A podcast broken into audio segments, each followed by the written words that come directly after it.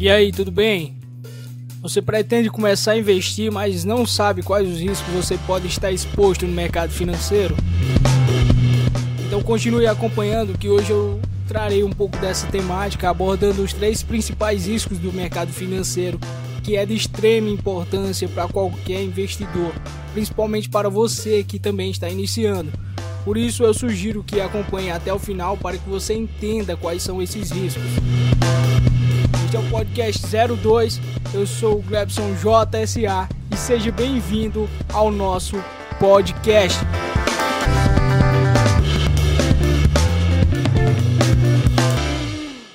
Então vamos lá.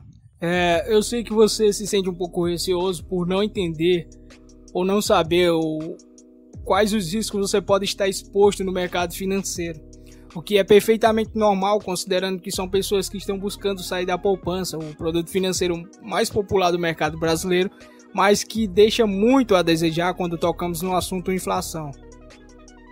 E justamente por este motivo eu decidi sanar um pouco dessa dúvida para que você possa então ganhar um pouco mais de confiança para começar a investir e avançar na sua jornada.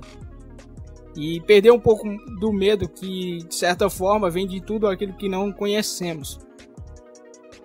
É, primeiro de tudo, temos que entender o que é o risco. O risco é a probabilidade de um evento normalmente negativo acontecer. Logo, podemos entender que não existe investimento sem risco. O que existe é uma probabilidade de acontecimentos onde você pode estar exposto a um maior ou menor grau de risco. Então, diante desta informação, agora podemos entender os três principais tipos de risco do mercado financeiro é óbvio que existem diversos outros tipos de risco, mas já tentaremos a este tanto por serem os principais quanto por serem os primeiros a esbarrarem no investidor iniciante, pelo menos pela falta de entendimento. A ordem que eu falarei não significa nada, então não se atentem a isto. Então vamos ao primeiro risco. O risco de crédito ou o famoso calote, que como o nome já diz, é a chance de ao aplicar seu dinheiro em um investimento, e a entidade tomadora desse crédito não cumprir com o acordo de pagamento, dando um calote na dívida. Isto é, é o, é o risco de investir e não receber o acordado por conta de problemas como falência, problemas estruturais, problemas que impedem a entidade de honrar o acordo. É, isso pode acontecer de forma inversa, é, quando você pega um empréstimo com a instituição financeira e não consegue, por algum motivo, retornar, cumprir com o acordo esse tipo de risco ele é bem mais comum ocorrer é, na renda fixa, onde são negociados produtos financeiros com garantias de retorno, como CDBs, LCIs, LCAs, debentures, títulos públicos, entre outros.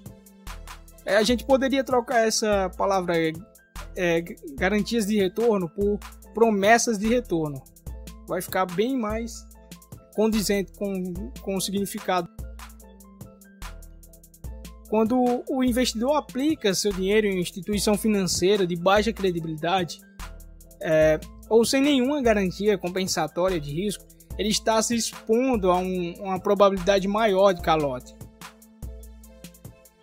O segundo risco é o risco de mercado, que é a possibilidade de ocorrer uma eventualidade que possa afetar negativamente de forma direta ou indireta o mercado e, por consequência, seus investimentos nele.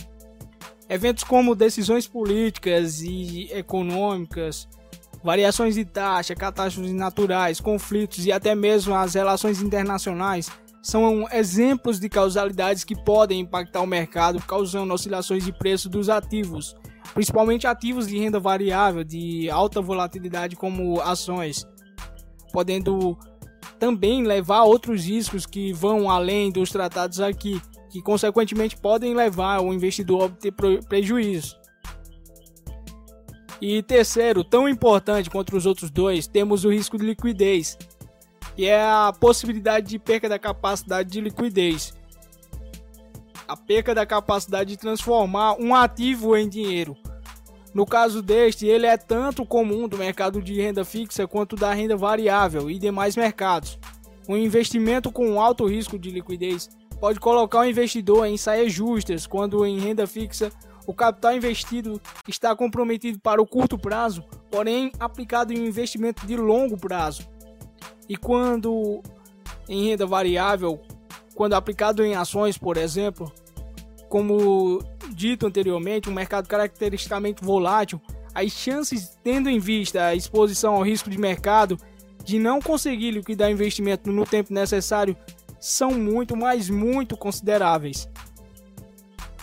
É, eu acredito que depois disso você tenha ficado um pouco assustado, mas calma. Existem saídas para que você não se exponha a estes riscos sem que esteja disposto a corrê-los. Uma das coisas que veio para proteger o investidor do risco de crédito é o FGC, o Fundo Garantidor de Crédito. Ele te garante receber até um milhão de reais num intervalo de até quatro anos, é, seja você o investidor PF ou PJ, sendo o teto de 250 mil por instituição financeira em caso de falência. Ou seja, caso a instituição financeira emissora na qual você investiu seu dinheiro vá à falência, você ter, terá direito a receber até 250 mil do capital investido nessa instituição.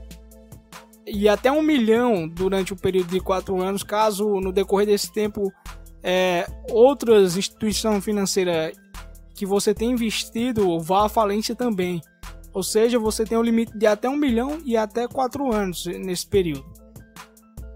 É, isso é excelente porque além de proteger contra o risco de crédito, permitiu que as instituições menores concorressem de igual para igual com as maiores, já consolidadas no mercado, tendo em vista que as instituições menores oferecem uma remuneração maior para atrair mais clientes investidores.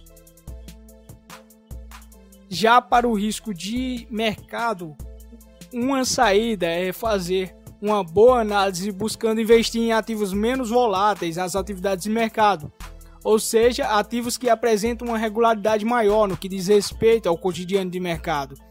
A diversificação também tem um papel fundamental na proteção contra o risco de mercado e demais riscos, visto que ao ocorrer um desastre, entre aspas, a sua carteira não será totalmente afetada. Como você já deve saber, aquela velha história de não colocar todos os ovos na mesma cesta. Ao diversificar sua carteira de investimentos, você reduz o risco de mercado, pois as chances de acontecer uma eventualidade que afete toda a composição de sua carteira são menores do que as chances de atingir um único investimento onde estaria concentrado todo o seu dinheiro. E para o risco de liquidez, uma boa reserva de emergência vai facilitar a sua vida, permitindo aplicar em ativos de longo prazo e ou baixa liquidez, já que para uma eventual emergência você já estaria prevenido. É, eu abordo a questão da reserva de emergência melhor no podcast anterior, mas se você ainda não viu, eu vou deixar o link na descrição deste vídeo. Bom, e para encerrar, a mais importante das lições é que o risco aumenta proporcionalmente ao nível de desconhecimento que temos sobre o investimento que pretendemos fazer. Logo, quanto mais entendemos como funciona o mercado financeiro, menores são as chances de nos expormos a um grau de risco no qual não estamos dispostos a correr, certo? Portanto, estudem, galera. Isto vai garantir que você tenha uma base de conhecimento mais bem consolidada para entender onde estão os riscos e saberem o que fazer quando se depararem com eles. É, então é isso que eu queria passar para vocês, um pouco da base do, dos riscos aí, para que vocês tenham um pouco mais de, de, entendimento, ou pelo menos o primeiro contato com esses tipos de riscos. É, eu desejo a vocês bons investimentos e muita cautela contra os riscos. Não sei se vocês conseguiram perceber, mas dessa vez eu tentei uma abordagem diferente, digamos que mais natural. Mas como sempre, eu procurei ser mais objetivo possível.